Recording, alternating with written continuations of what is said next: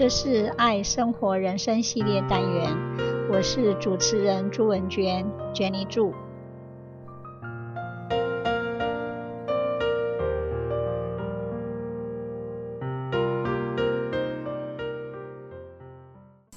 I feel like a child.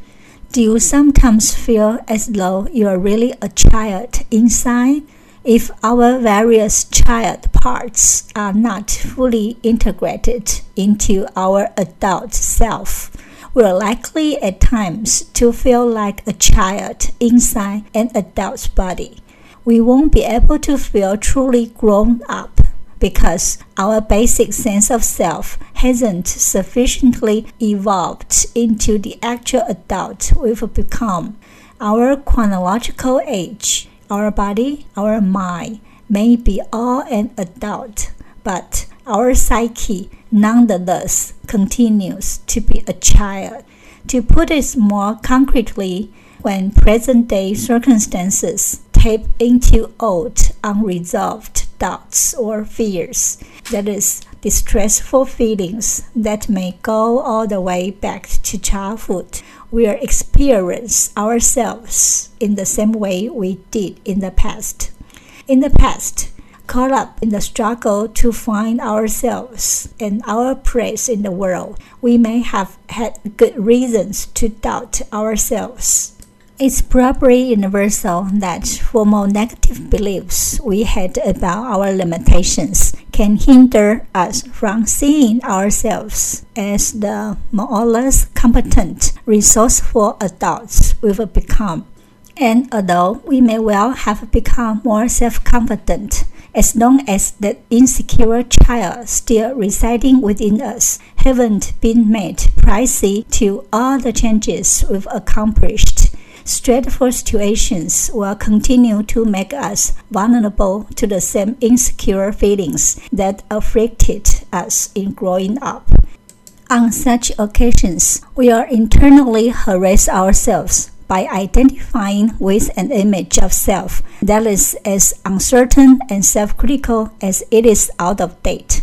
Experiencing ourselves at a core level as though we were still children is apt to render us indecisive, helpless, or it prematurely impels us to suspend our efforts on a task, pursuit, or even relationship.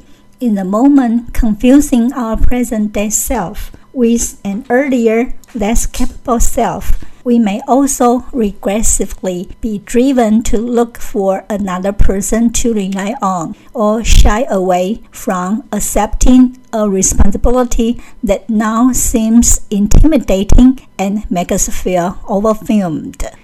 In short, our brain has been hijacked sabotaged by that earlier part of us who was never quite able to merge with an adult we eventually became. However, do remember when you were a kid, you had almost no worries, and it was all about making the most of each day. No one could control you, and you didn't take no for an answer. If you wanted something, you just did it, even if it meant breaking the rules. You never let opinions stop you from taking action, and you tried new stuff all the time. Every day, you were learning crazy new things that you never knew before.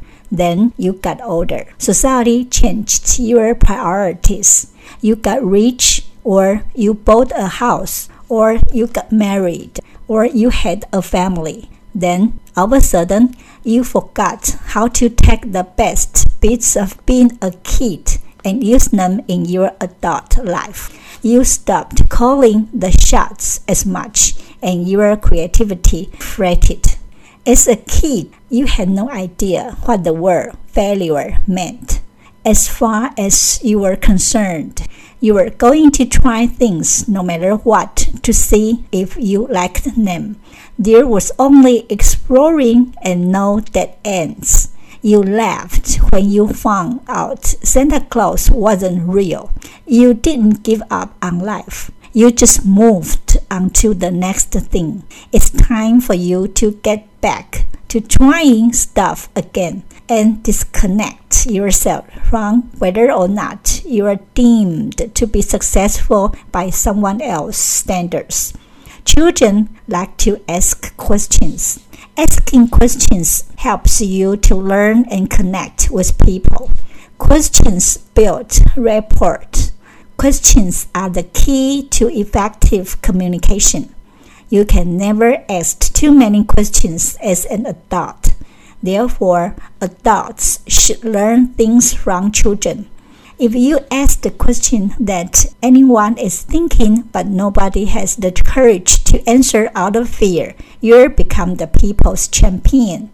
There's no such thing as being dumb, even if something is really obvious, but you may not have been exposed to it before. As an adult, it's still fine for you to know about something new for the first time. Maybe the reason why you are feeling unhappy or unfulfilled is because you settled for the wrong hobbies and quit exploring them too soon.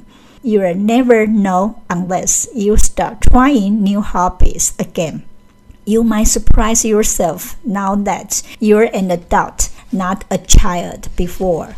Our imaginations were wired as kids. We saw the world differently we could see the potential even in the smallest things. Nothing was as it seems, and anything was possible.